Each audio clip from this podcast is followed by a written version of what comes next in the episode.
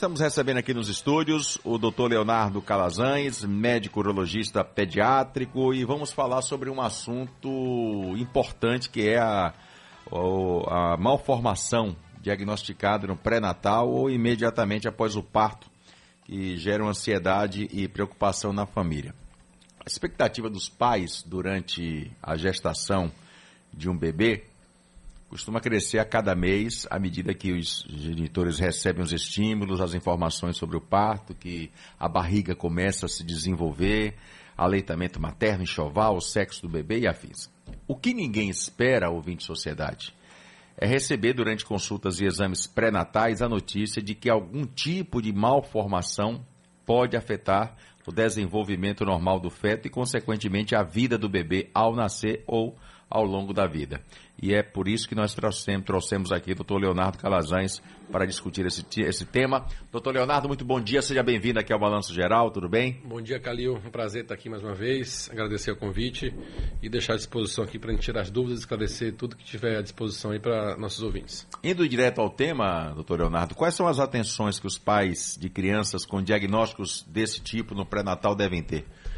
É, você introduziu muito bem, né, falando que realmente hoje em dia o surgimento de um bebê, é, da criança, é uma coisa que gera uma expectativa muito grande. No passado eh, tinha um, tinha dois, tinha três, tinha quatro, tinha dez, tinha vinte.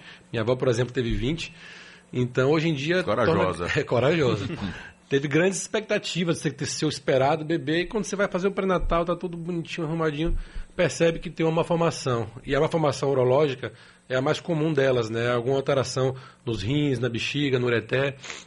Então, os pais têm que estar atentos. Primeiro, hoje em dia não tem mais desculpa, não tem mais é, em nenhum lugar do Brasil motivo para a mãe não fazer um acompanhamento pré-natal adequado, correto, porque está disponível isso no SUS. Então tem que ficar atento a isso, engravidou, já começar a procurar uma assistência, fazer os ultrassons no momento correto, para se diagnosticar algum problema, a gente ter atenção devida e ou durante a gestação ainda, ou depois da gestação, tomar as medidas corretas a tempo para evitar um prejuízo que vá levar algum dano na vida da criança. Na maioria dos casos, é então é reversível no pré, quando diagnosticado no pré-natal? Então, tem uma variedade muito grande de malformações que pode existir, né? Desde as mais simples, que são a grande maioria dos casos, problemas que vão precisar de um acompanhamento, de um segmento, mas que não vai precisar de uma intervenção mais ativa do urologista ou do pediatra. E alguns deles tem que ter um pouco de atenção especial, né? É, seja porque ela pode ser reversível e a criança seguir com a vida normal, como por exemplo a dilatação dos rins por alguma obstrução ou por algum refluxo de urina, que pode levar a infecções, pode levar à perda de função do rim, caso não seja diagnosticado e tratado no momento correto, mas é uma, uma condição reversível. Algumas outras condições, como malformações mais graves, mais complexas, infelizmente a gente não consegue reverter da maneira adequada, mas graças a Deus isso é uma minoria dos, dos casos, é uma raridade. Então, na grande maioria dos casos, a gente não vai precisar se preocupar de maneira tão intensa, mas sim o suficiente para que a gente possa cuidar. Então, os pais ficam muito ansiosos. O papel do médico urologista, do obstetra e do ultrassonografista que faz o exame é tranquilizar a mãe, mostrar que na maioria dos casos tem uma evolução benigna e que vai precisar só de acompanhamento, mas que em alguns casos precisa de intervenção cirúrgica, algum procedimento, algum cuidado especial que vai reverter o quadro e a criança vai conseguir ter uma vida saudável e plena. Doutor Leonardo, bom dia, prazer falar com o senhor. Quais são esses procedimentos hoje que são minimamente invasivos e que podem corrigir qualquer tipo de problema detectado no pré-natal? Joia, uma excelente pergunta. É, primeiro, assim, vamos falar assim, de coisas mais modernas, é, intervenções intraútero, né, podem ser feitas em casos muito graves, onde geralmente acometem os dois rins, então, é, caso não haja alguma intervenção, há o risco iminente da criança não vir a nascer. Então, a gente pode fazer alguma intervenção intraútero para derivar a urina, né, para a urina não ficar represada dentro do, do, feto, que pode gerar uma insuficiência desses rins e o óbito da criança.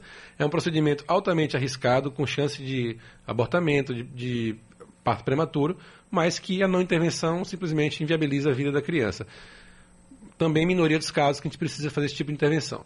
Uma vez que a criança nasceu saudável, com alteração mais ou menos moderada ou discreta, a gente pode fazer algum acompanhamento para ver o grau de comprometimento.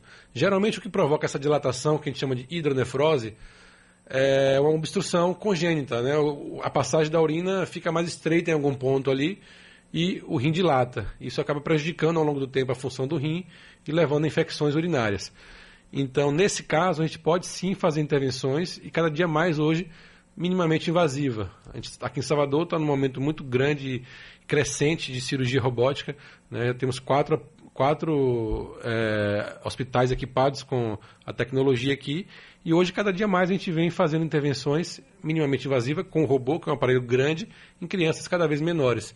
Então, hoje, a partir de 9, 10 quilos, a gente já consegue fazer uma cirurgia robótica com pequenos cortes, com recuperação mais precoce para essa criança. A gente corrige essa, essa obstrução, reconstrói o trato urinário da criança e ela consegue ter uma vida completamente normal. Quanto mais cedo, se a gente para o intervalo, doutor, só uma pergunta rápida, quanto mais cedo for feita essa cirurgia, melhor é a chance da cicatrização?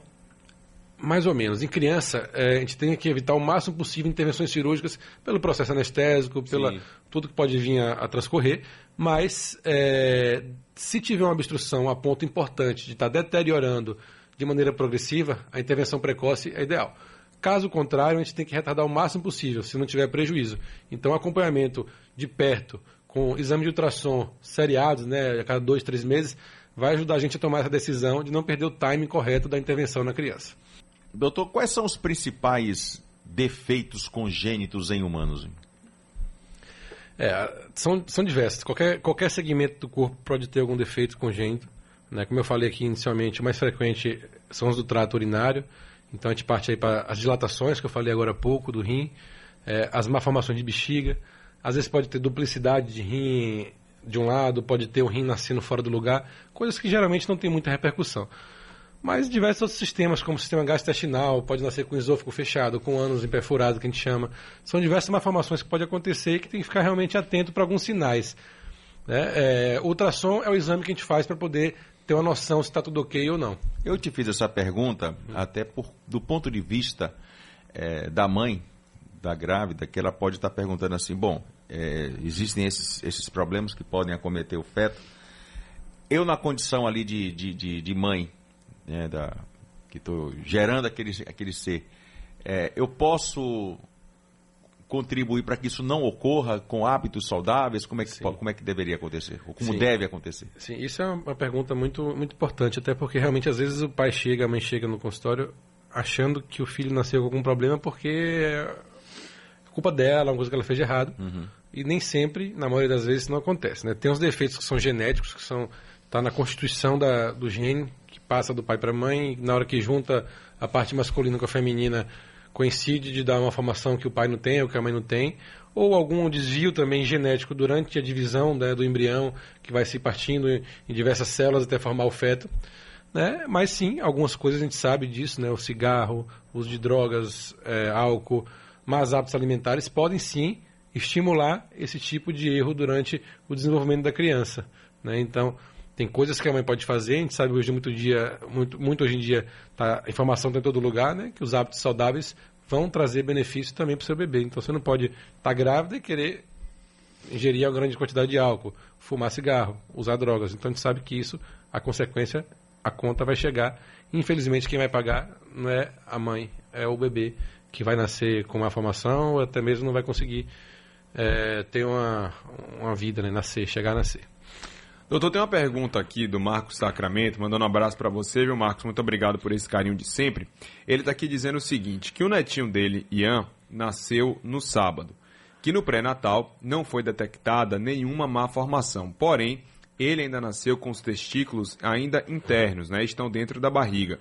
O organismo corrige naturalmente ou ele vai ter que ser submetido a uma cirurgia. Ele ainda lembra aqui que o netinho dele ainda está internado por estar com glicose baixa e ainda não consegue se alimentar naturalmente pela amamentação.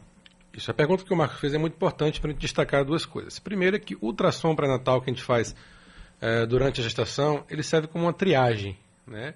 Vê que o ultrassom vai ter que passar na barriga da mãe, para passar pela barriga da mãe, pela placenta, é, útero, tudo, para chegar no bebê para ver. Então não é um exame perfeito. Ele consegue detectar alguns sinais é, indiretos de alguma formação. Por exemplo, a dilatação dos rins é uma coisa fácil de ver, mas o testículo a gente não consegue ver. Então realmente é um tipo de problema que a gente não detecta no pré-natal. E é por isso que é importante, durante o parto assistido, depois que a criança nascer, Assim que a pediatra recebe, ela vai fazer um exame físico geral para ver se tem alguma uma formidade, uma formação que gere risco à vida imediato. Depois, se a criança está bem, que foi para o colo da mãe, que está calminha, vai para o berçário, a outra pediatra vai passar e vai fazer um exame mais minucioso para rastrear toda a criança. Um desses dessas coisas que a gente observa é o testículo. E na palpação no testículo, a gente pode perceber a ausência de um ou dos dois testículos na bolsinha escrotal, no saquinho da criança. E isso é um problema que geralmente tem que ficar é, em observação pelos pais. Por quê? A gente espera que até seis meses possa ser que esse testículo venha a descer e a migrar para o local correto. Passou de seis meses, o ideal é procurar um urologista para fazer a correção cirúrgica. Sob risco de quê? Qual é o problema que tem se meu filho não operar? Um é infertilidade, né? Pode vir a comprometer no futuro o potencial fértil daquela, daquela criança. E o câncer de testículo, que é uma entidade muito rara, mas que gradativamente e proporcionalmente ao tempo que demora-se para corrigir, esse risco vai aumentando e é uma coisa que o adolescente no futuro e o adulto vai ter que ficar sempre atento, fazendo um autoexame do testículo para ver se tem algum problema ali que possa ser corrigido. Então é importante a gente fazer isso, porque o testículo, quando ele é formado na gestação, ele é formado próximo aos rins, lá dentro da cavidade abdominal. Ao passar do tempo, ele vai migrando aos poucos, mês a mês na gestação, Sim. até chegar no local correto. Então daí a gente já infere uma coisa que eu não sei se é o caso do Ian, mas que bebês prematuros que nascem antes da hora podem não ter completado totalmente formados, essa né? migração. Então tem uma chance de 43% de, de, das vezes um bebê prematuro extremo ele nasce com o testículo fora do lugar. Então é uma coisa que é muito frequente no prematuro. Já na criança que nasce a termo, esse, essa incidência cai de 1 a 3%, então diminui um pouco mais, mas ainda assim é um problema que é muito frequente no nosso consultório, que é esse testículo não descido. Tem uma pergunta aqui, doutor Leonardo, de Nanda. É, ela quer saber se infecção urinária pode ser um risco para o bebê. Pode, pode muito, né? É, em criança, mais do que adulto e até mesmo que no idoso, cada infecção ele pode é, gerar uma deterioração daquele órgão. Então, na infecção urinária, isso não é diferente. O rim está em formação. Então, se ele tem uma agressão aguda, é, esse rim pode gerar cicatrizes, fibrose. E fibrose é um tecido que não funciona. Então, cada infecção que uma criança tem pode ir danificando o rim e no futuro essa criança ser uma criança que precise de uma terapia substitutiva até em casos extremos. Então, tem que ficar muito atento. É lógico que tem infecções e infecções, né? Tem aquela infecção que a gente chama de cistite, aquela infecção baixa, que a criança ou adulto sente um ardorzinho urinar, um aumento da frequência de ida no banheiro. Isso aí são infecções menos graves, mas que ainda assim já demandam atenção. E tem aquelas infecções graves, que é que a gente chama de pielonefrites, infecções no rim, que a criança desenvolve com febre, com fraqueza, falta de apetite, prostração. Então, essas infecções são aquelas que vão levar a lesões renais que merecem uma maior atenção. Mas qualquer tipo de infecção merece é, a procura de um pediatra ou de um urologista para poder ver se tem alguma coisa por trás disso que precisa ser corrigida de maneira clínica ou cirúrgica. Doutor, qual é a condição mais comum que pode acometer uma criança no nascimento, que os pais ficam preocupados, mas que pode ser facilmente corrigida? Exatamente o que a gente estava falando anteriormente, é a hidronefrose. Sim. A hidronefrose é muito frequente, então assim, é, a cada 10 pré-natais que faz numa criança, uma vai ter uma alteraçãozinha de dilatação. A maioria é leve, própria obstetra fala, vamos acompanhar nos próximos ultrassons e geralmente melhora ainda durante a gestação. Então não tem uma preocupação tão intensa. Naqueles casos mais graves, ainda assim, a grande maioria a gente consegue acompanhar só quando nasce e intervir a minoria dos casos. Então gera mais preocupação do que dano. Agora a gente não deve confundir é, não preocupação com negligência. Sim. Então, assim, não precisa o pai entrar em desespero, ah, meu filho tem uma formação, vai ser um problema sério quando nascer, quando desenvolver. Não. Mas precisa, assim que nascer, nem na, às vezes nem na maternidade, mas assim que nascer, marcar uma consulta com o urologista para ver a gravidade do problema, como vai ser feito o acompanhamento e como vai ser feito o tratamento. Né? Isso não quer dizer que é um problema que preocupe, mas que precisa sim de cuidado. Uma última pergunta aqui, porque nós que somos pais, a gente tem essa preocupação, né? Depois que o filho nasce, né? Quer saber se o corpinho tá tudo, tá tudo bonitinho, tá tudo, né? Tá tudo nenhum problema, teste do pezinho, teste disso, teste daquilo. Mas aí vem uma pergunta que muitas vezes eu já fiz essa pergunta para mim, falei assim, é, o exercício peniano, hum. ou seja, para evitar ou para tirar aquela, aquela fimose, fimose, a partir de que momento é, pode ser feito no bebê? Isso é uma pergunta boa, tá?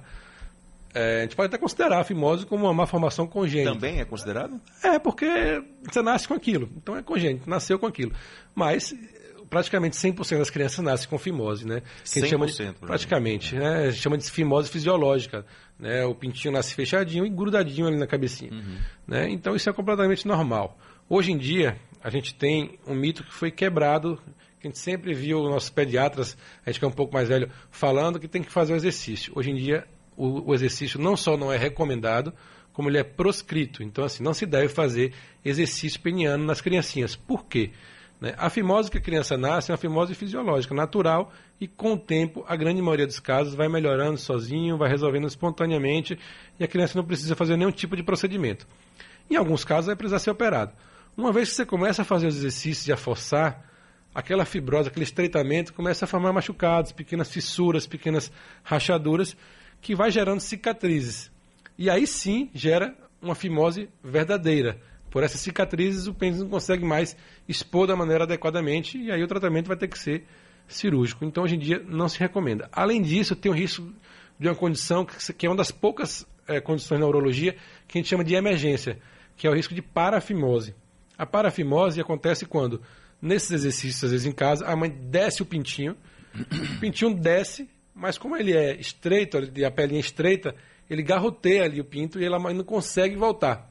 E aí fica igual aquela situação quando você está com um anel no dedo e leva uma bolada, o anel, o dedo vai inchando, inchando você não consegue tirar o anel, anel e cada vez que incha mais, o anel garroteia mais o dedo e vai piorando cada vez mais. Então acontece a mesma coisa e o fluxo de sangue para de chegar no pintinho e o risco até mesmo de necrose da, da glande dentro da cabecinha do pinto da criança.